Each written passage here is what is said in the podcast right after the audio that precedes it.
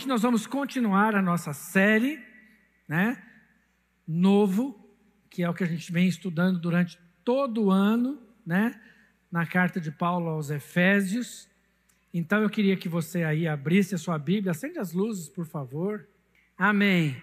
Vamos lá, Efésios capítulo 6 versos de 1 a 4. Abre a sua Bíblia aí, em Efésios, ou liga a sua Bíblia, né?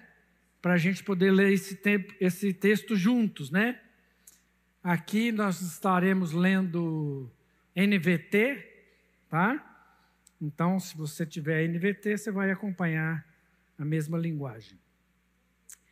Filhos, obedeçam a seus pais no Senhor porque isto é o certo a fazer. Honre seu pai e sua mãe. Esse é o primeiro mandamento com promessa. Se honrar pai e mãe, tudo lhe irá bem e terá vida longa na terra. Pais, não tratem seus filhos de modo a irritá-los.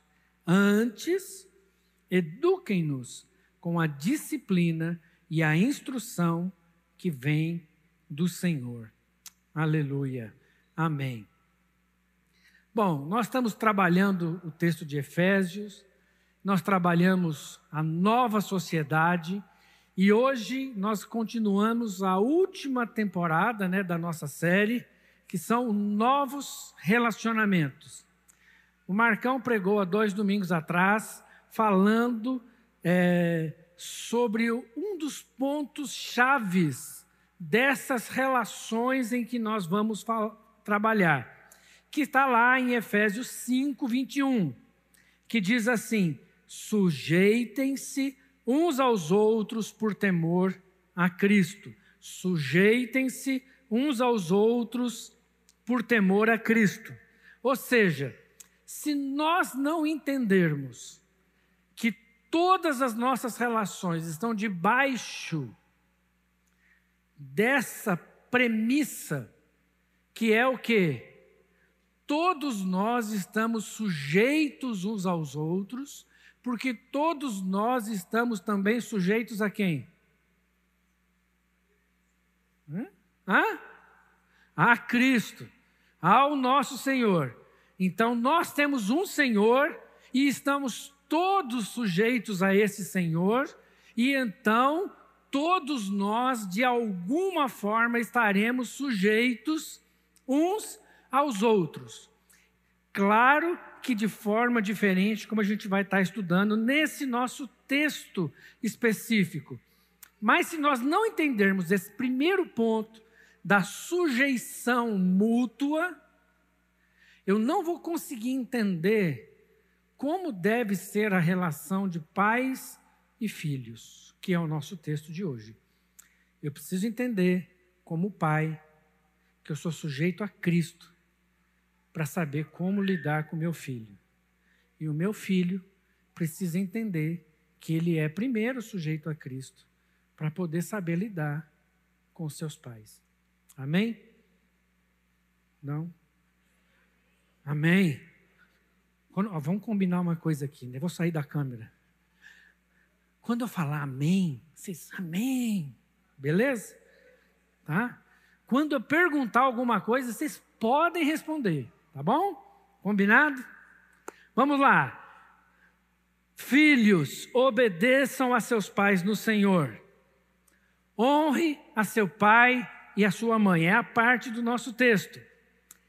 Essas não são sugestões, né? Filhos, como é que é? Obedeçam.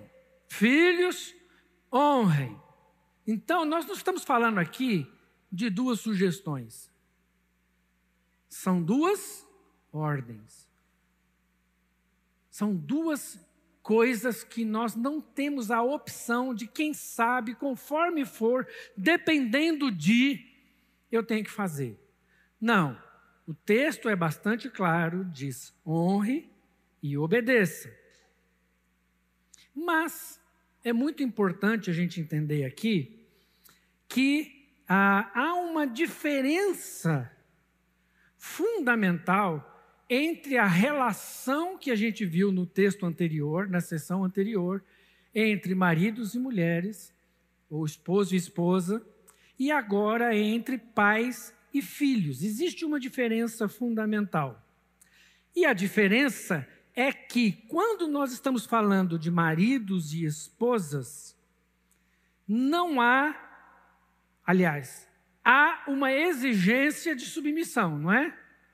E foi muito bem trabalhada aqui na sessão anterior. Certo? Há uma, há uma ordem de submissão e há uma ordem de quê? O que, que os maridos tinham que fazer? Vê se vocês estão lembrando. Amar. Os maridos tinham que amar e as esposas deveriam se submeter. Dentro daquele contexto de sujeição mútua. Ok? Vocês estão comigo aí, né? Amém. Mas dessa vez, agora, essa relação entre pais e filhos é um pouquinho diferente.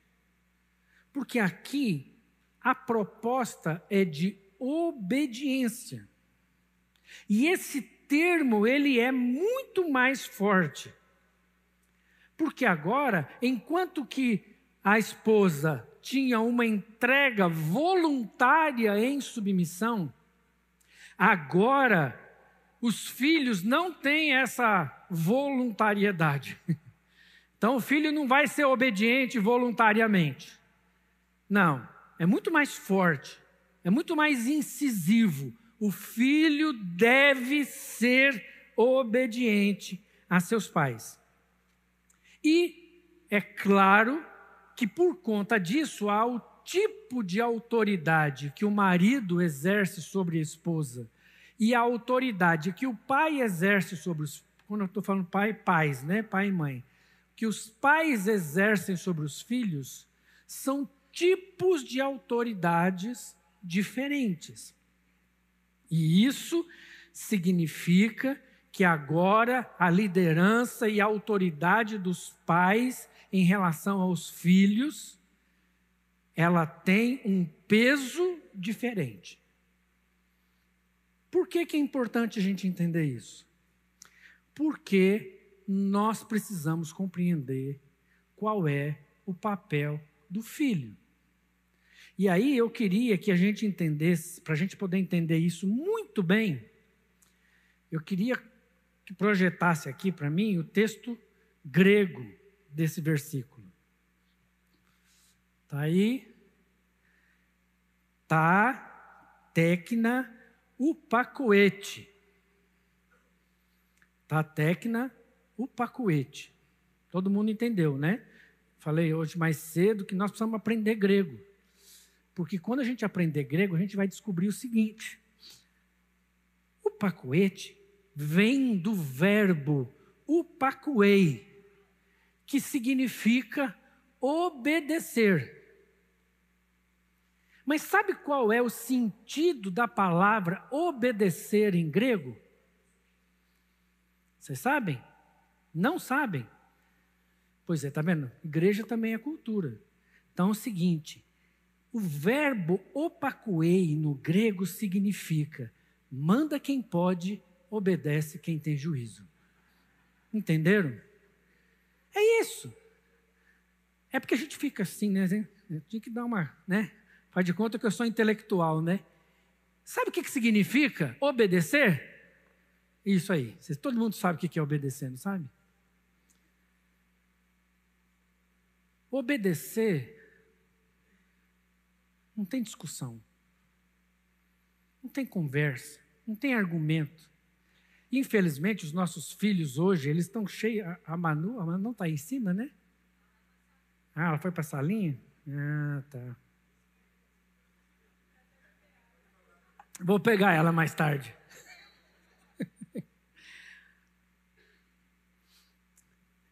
Às vezes os nossos filhos ficam querendo argumentar. Não, mais. Não, mas não sei. E em muitas situações a gente fala para ela assim: Manu, obedece. Ponto final. Só isso. Só obedece. E é importante a gente entender que essa obediência ela independe do pai e da mãe. O texto não diz obedeçam se os seus pais forem coerentes, ou se os seus pais forem crentes, ou alguma coisa nesse sentido. Simplesmente manda obedecer. Mas o texto fala que a gente tem que obedecer no Senhor. O que, que isso quer dizer? Quer dizer que eu devo obedecer meus pais incondicionalmente, mas levando em consideração que há um outro pai que está acima do nosso pai, que é o pai de todos. E esse pai tem supremacia sobre o meu pai. Então é o seguinte: alguns exemplos. Se o seu pai te proibir de batizar, você batiza ou não batiza? Não. Não batiza. Sabe por quê? Porque o batismo não é uma condição para você andar e seguir o Senhor. O batismo, ele é o quê? Um testemunho. Se você não der esse testemunho, o que, que muda na sua relação com Deus? Nada. Se o seu pai falar assim, eu te proíbo de ir na igreja, você vai? Hum? Não. você não vai. Porque a igreja não é condição para a sua relação com Deus. Ela é importante? Claro. O batismo é importante? Claro. Mas não são essenciais. Mas se o seu pai falar assim, eu te proíbo de amar, de adorar o Senhor. Bom, aí, é aí complicou. Porque essa é uma condição da qual eu não posso abrir mão. Ou pior, se o seu pai ou sua mãe te obrigarem a adorar outro Deus além do Senhor, aí você vai ser um desobediente, coerente. Só que é o seguinte, essas desobediências, elas são tão raras, mas tão raras, elas são a exceção da exceção. são a exceção da exceção. E infelizmente nós usamos o evangelho, a igreja, a nossa cultura, o nosso jeito de ser para justificar as nossas desobediências. Mas é fácil de entender isso, apesar de que às vezes você vai ter dúvida. E quando você tiver dúvida, sabe o que você faz? obedece. Se você não tem certeza, se você não tem certeza absoluta de que isso fere a sua relação com Deus, obedece. E falar de filhos obedientes, né? É fácil da gente entender. Por isso eu queria gastar hoje um pouco mais de tempo, né? Vou tentar para falar dos pais, que eu acho que é a parte mais difícil. Obedecer, você obedece ou não.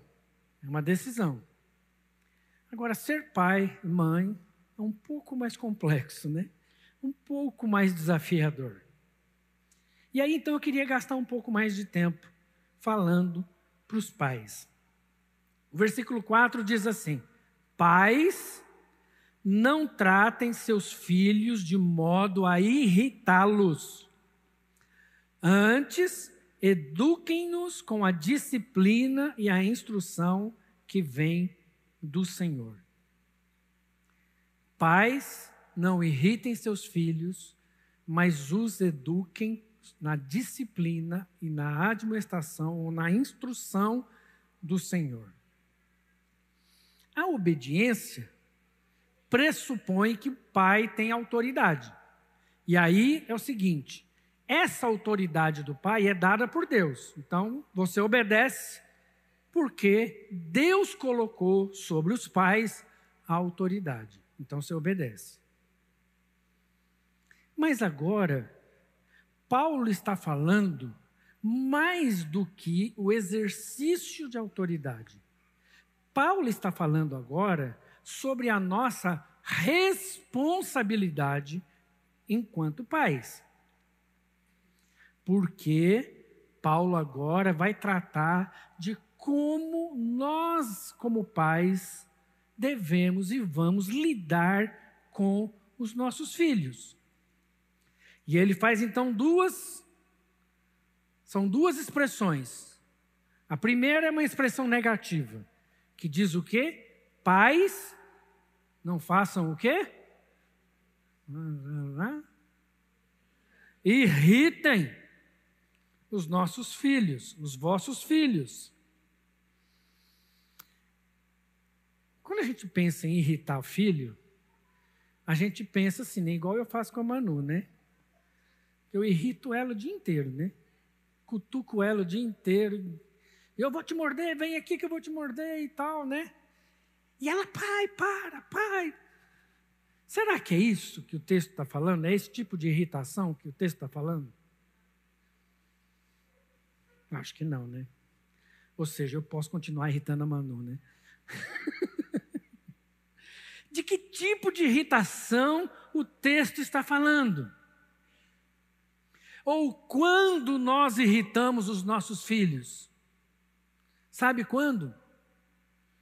Quando nós abusamos da autoridade que Deus derrama sobre nós.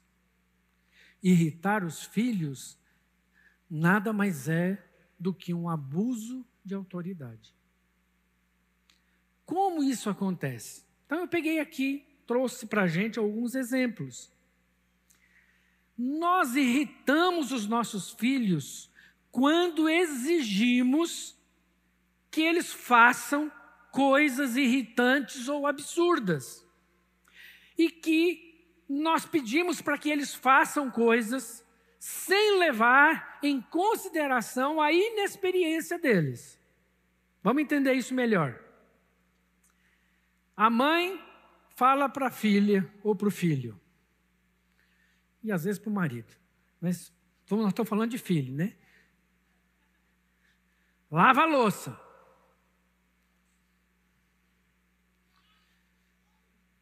Mas ela irrita os filhos quando ela exige que essa louça seja lavada como? Do jeito que ela lava.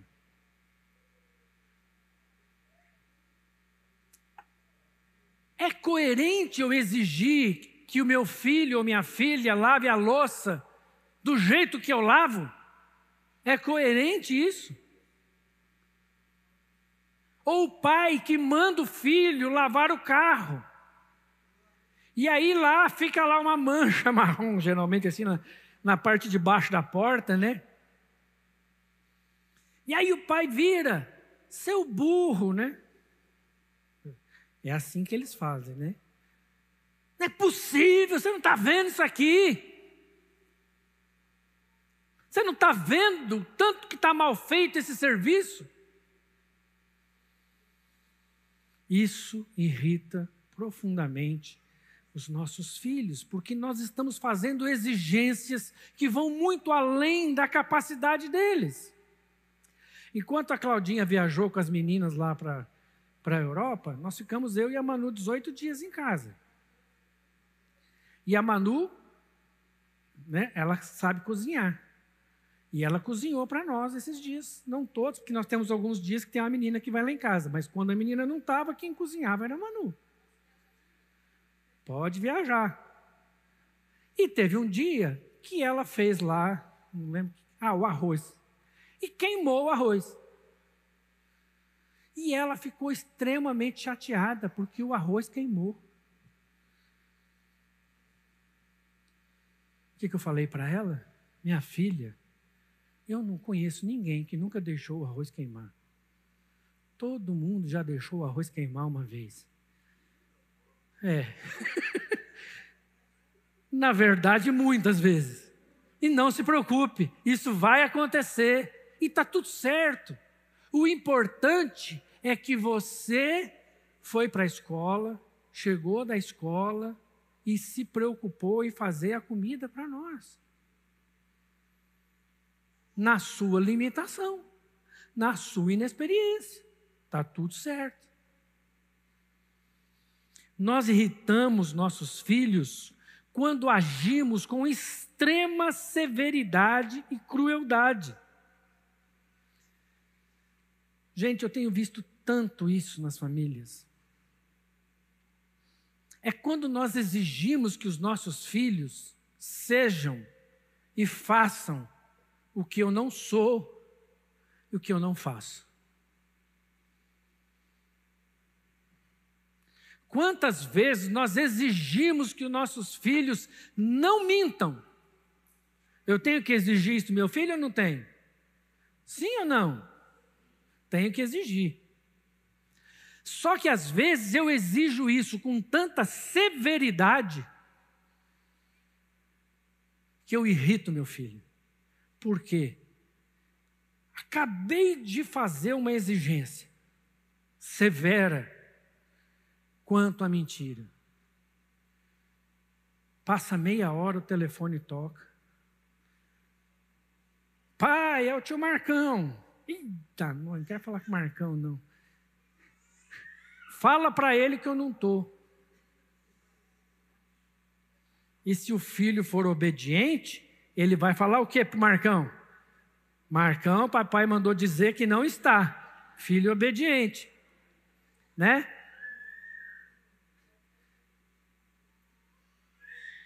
A gente é incoerente às vezes com as nossas exigências.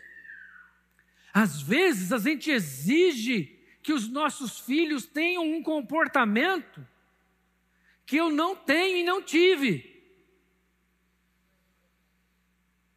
Quantas vezes eu vejo as pessoas lidando com seus filhos de uma forma tão cruel e severa, que não é coerente com a forma como eu lido com as situações da vida. Nós irritamos os nossos filhos quando nós usamos de favoritismo de um filho em detrimento de outro. Eu estava ali conversando com um casal. Eles têm cinco filhos. Falei, uau!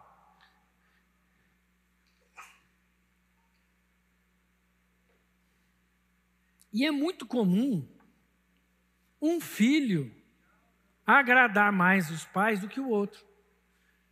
Não é que ele é melhor do que o outro. Às vezes ele é mais esperto. Porque ele sabe o que ele pode fazer na frente dos pais e o que ele não pode fazer na frente dos pais. E aí, o que, que acontece? os pais começam a lidar do tipo assim: Fulano, por que, que você não é igual ao outro? Tá vendo esse aqui? Inteligente, estudioso.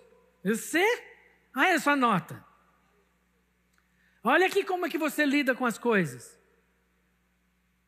Quando a gente trata os nossos filhos e a gente vai fazendo isso e vai trazendo favoritismo a um filho em detrimento de outro, isso vai gerar no coração dos nossos filhos um tipo de irritabilidade profunda entre eles. Nós temos cheio de exemplos disso na Bíblia, né? O mais clássico qual que é? José, né? Todo mundo sabe, né? trouxe um problemão na família. Os filhos de Eli, os filhos de Davi, não, não tem muitos exemplos na Bíblia. Porque isso gera irritação.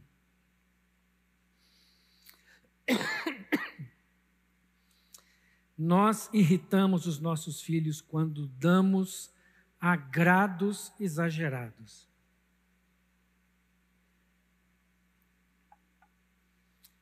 Quando nós queremos agradar os nossos filhos com as coisas. Porque é mais fácil pagar do que estar com eles, né? Vou te fazer uma pergunta. Se você tivesse recursos ilimitados, ilimitados, você daria tudo que seu filho quer? Hã? Eu conheço um pai que tem recursos ilimitados.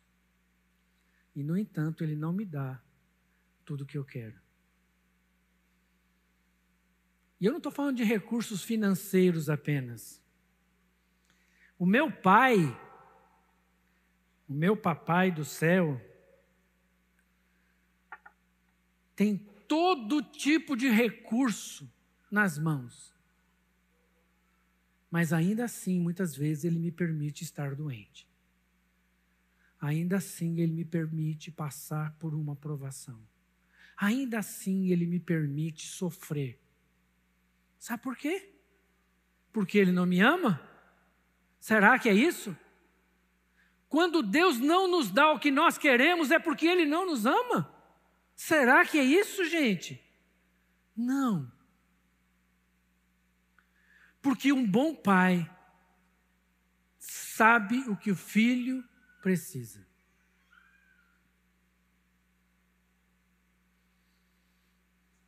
E a gente, como pais limitados na nossa percepção, a gente quer logo resolver todos os problemas dos nossos filhos.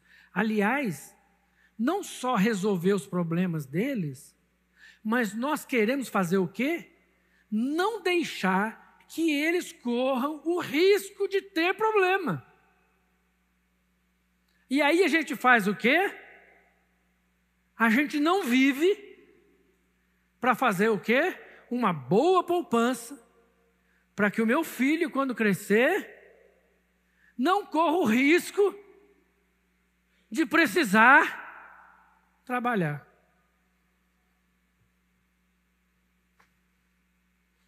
Será que é isso mesmo que Deus faz com a gente? E se a gente quer aprender acerca de paternidade, a gente tem que aprender acerca de paternidade com o pai, o melhor pai que existe.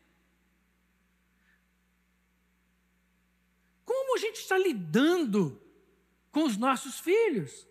E olha, a gente irrita os nossos filhos quando mais a gente dá tudo para eles. Nós irritamos os nossos filhos quando humilhamos e oprimimos essas crianças. Sabe como? Quando eu queria ser uma coisa e não dei conta de ser. E aí eu projeto nos meus filhos que eles sejam aquilo que eu queria ser. Então, todas as vezes que eu humilho e oprimo meu filho para ser o que eu queria ter sido, eu irrito meu filho. Quantas histórias vocês conhecem de gente que falou assim: pai, está aqui o diploma que você queria, de medicina, de direito, de engenharia, sei lá do que. Tá, só não queria o diploma? Está aqui o diploma. Agora eu vou fazer o que eu quero. Sabe como é o nome disso? Opressão. Humilhação. E esse não é o caminho que Deus tem para os nossos filhos. Os nossos filhos não têm obrigação de suprir as nossas frustrações. Eu ouvi até um amém.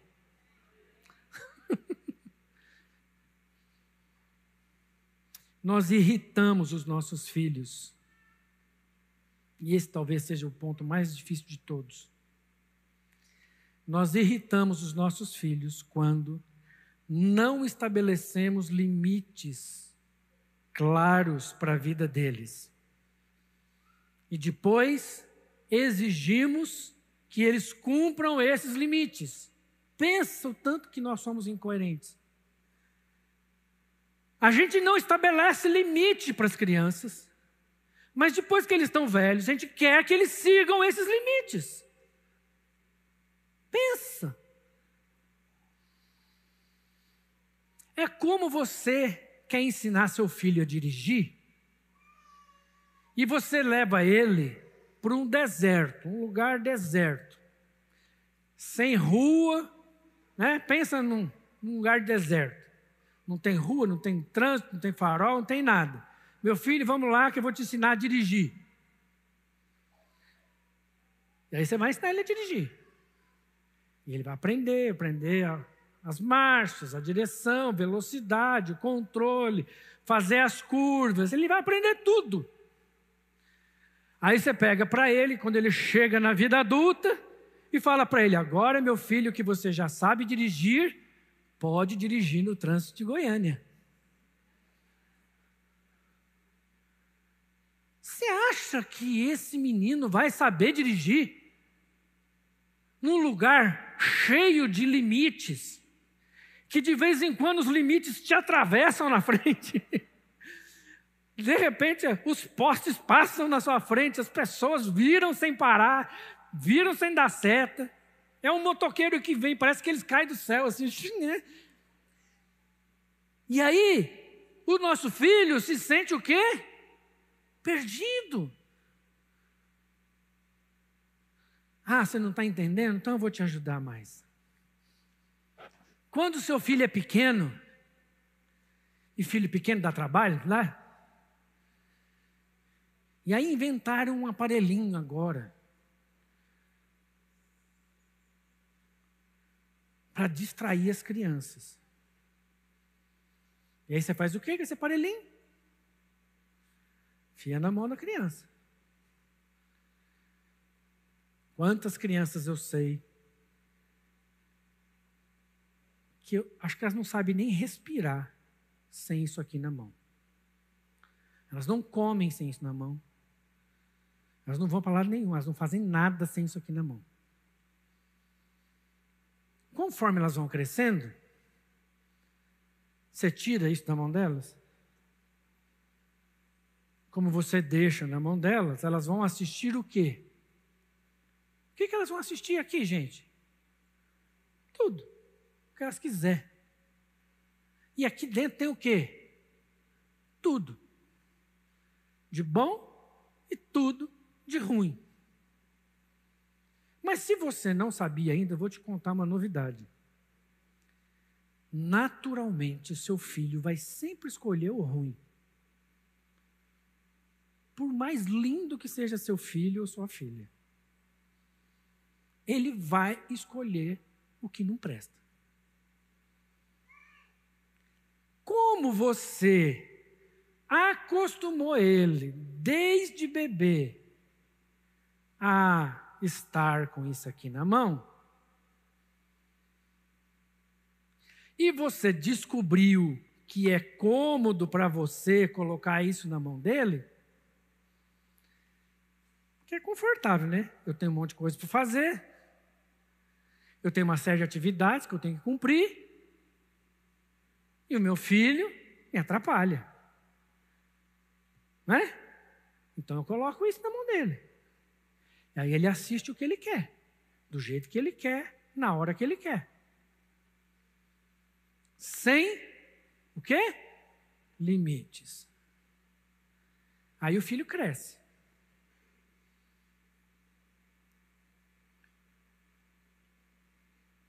E filho é igual o cachorrinho filhote. Todo cachorrinho filhote cresce, viu? Ele é lindo quando é filhote. Cresce. E quando cresce, ele começa a fazer o quê? O que você ensinou. O que, que você ensinou para ele? Que não tem limite, que ele faz o que ele quer. E aí ele começa a ter um comportamento que é completamente diferente do que você diz que ensinou para ele. Ah, meu filho, não estou entendendo. Aonde eu errei? Onde eu errei? Não é possível. Leva meu filho todo domingo para a igreja. Claro que com o celular na mão, mas na igreja. E eu não entendo como que meu filho tem um comportamento completamente diferente do que eu aprendi e que eu ensinei para ele? Será? Sabe, queridos, os nossos filhos gritam por limite. A começar dos bebezinhos. Você pega o nenê com uma semana de vida, que você pensa assim, ele não sabe nada. Você pensa, né? Que ele não sabe nada. Viu, Laiane? Ouve essa. Uma semana, ele está te manipulando com os seus gritos. Você sai de perto, ele começa a gritar. Você chega, ele para de gritar. E aí a mãe pensa assim: nossa, como meu filho me ama. Ele não aguenta ficar longe de mim. Olha, eu saio de perto, ele grita. Mas sabe o que, que seu filho está tentando fazer com você? Seu filho está tentando fazer com que você coloque limites na vida dele. Ele está gritando para você colocar limite na vida dele. Mas a gente que é meio dirty, né? Sabe? Né? Conhece aquela história, né? Meio dirty assim, que toma o picolé pela testa. A gente acha que é outra coisa. Mas os nossos filhos gritam: Olha, até aqui eu vou, daqui para lá eu não vou. Você vai ficar chorando. Está passando mal? Está doente? Está sujo? Está com fome? Não? Então pode chorar. Pode chorar. Chorar faz muito bem para a saúde. E olha que eu gosto de chorar. Faz muito bem para a saúde chorar. Deixa ele chorar. Sabe o que, que você vai ensinar para o seu filho? Querido, você não é o centro dessa casa. Querido, você não é o centro do mundo. Você não é o pivô e o mundo roda ao seu redor. Porque se você não aprender a colocar esses limites, o seu filho vai crescer e o que é que ele vai entender?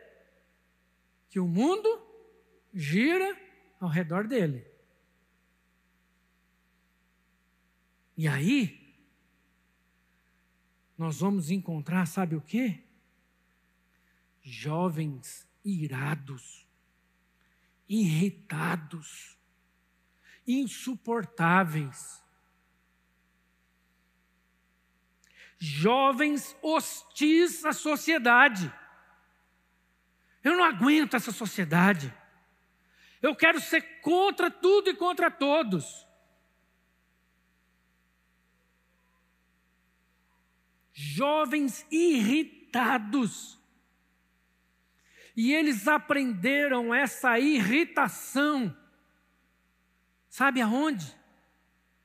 Com o papai e a mamãe que tanto ama o filhinho. A gente ensina os nossos filhos a serem irritados, porque a gente não coloca limites para a vida deles.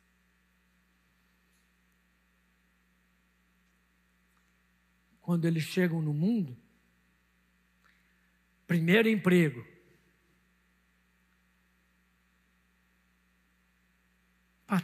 Chega para o patrão, né? Olha, não estou me sentindo muito bem. Não dormi bem à noite. Ficou a noite inteira no joguinho, né? Quero ir embora. E o patrão vira para ele e fala assim: Não, pode trabalhar. À noite você dorme. Esse cara não entende. É um usurpador. Está me fazendo de escravo. Pai, eu não vou mais naquele emprego. E o papai fala o que para ele? Concordo, meu filho. Aquele cara realmente não merece você.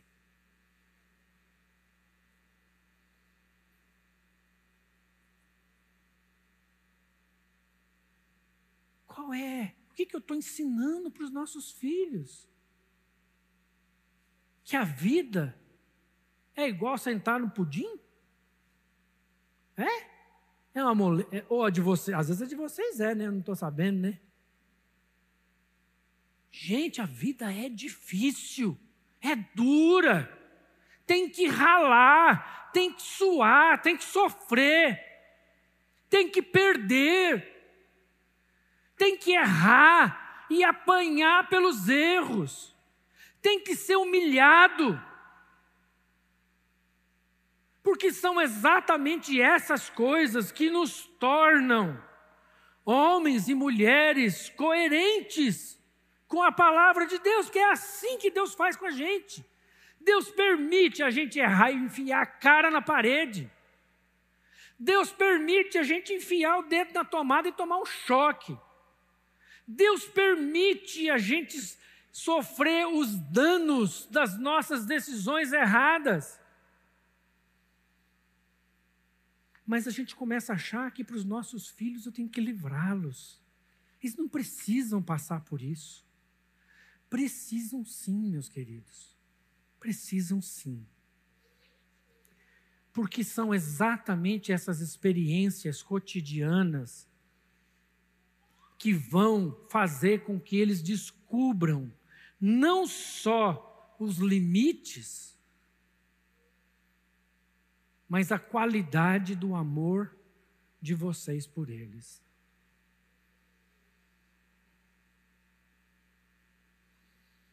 Sabe como eu sei que Deus me ama?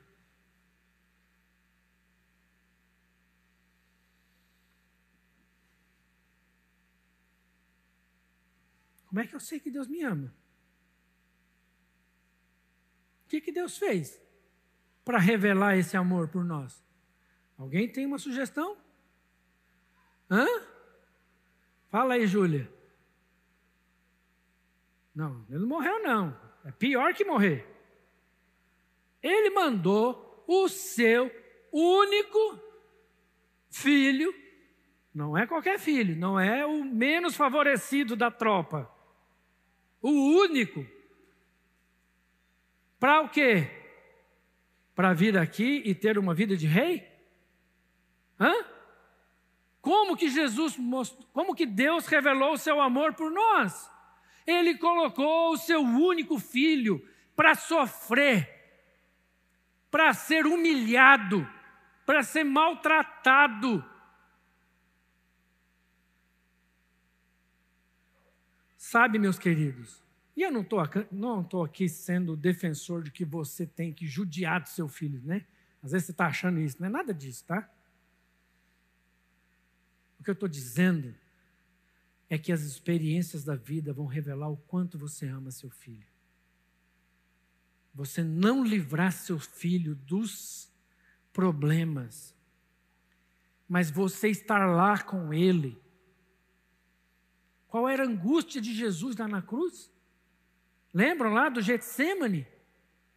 Qual era a única coisa que Jesus não seria capaz de suportar? O que, que era, gente? Fala aí.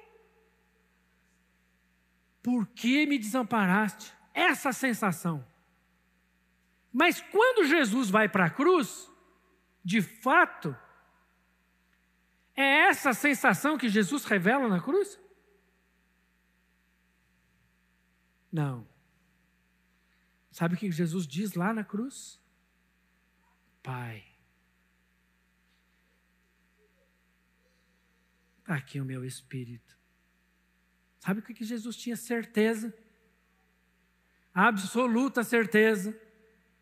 Que aquela sensação do Getsemane não se concretizou, porque Deus Pai estava com ele na cruz. E o que vai revelar para o seu filho que ele é amado, não é tirá-lo da cruz, mas sim estar com ele na cruz. Estar ao lado dele no problema. Meu filho, é difícil mesmo, mas nós vamos aguentar. E nós vamos passar por isso. É isso que vai revelar a qualidade do seu amor por Ele. É isso, meu filho. Tinha mais um tanto de coisa para falar aqui. Mas eu não quero ir embora sem a gente orar.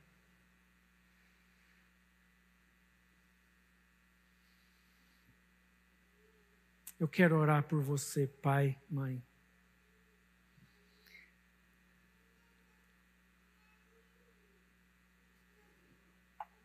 Eu quero orar.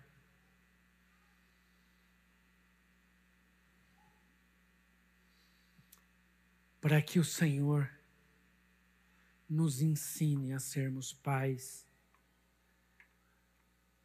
que amam os nossos filhos. Que amam. Pais, não irritem vossos filhos. Mas eduque-os na disciplina. Eu nem falei da disciplina, nem deu tempo. Outro dia eu falo na disciplina e na instrução do Senhor. Vamos ficar de pé, vamos orar.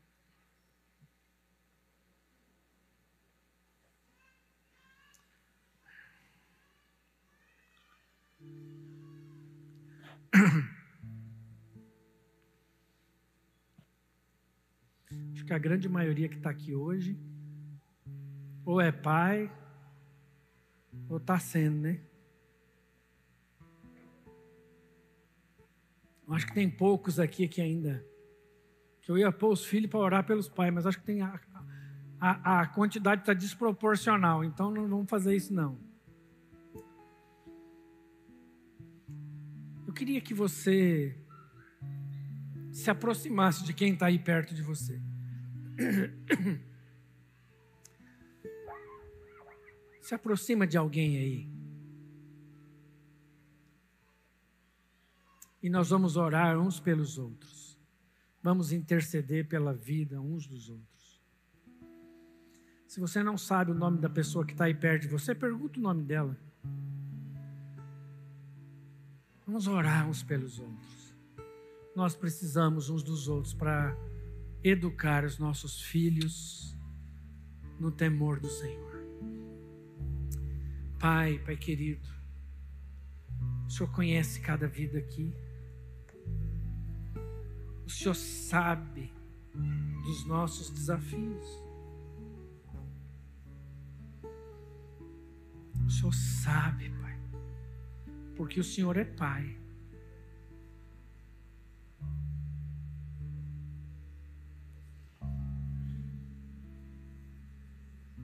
Como nosso Pai, o Senhor sabe o quanto nós somos difíceis.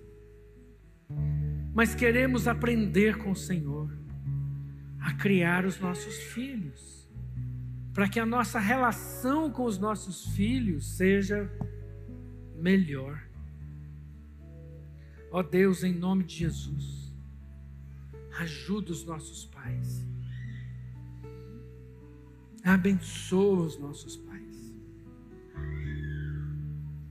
Derrama sobre nós, Pai, a Sua misericórdia.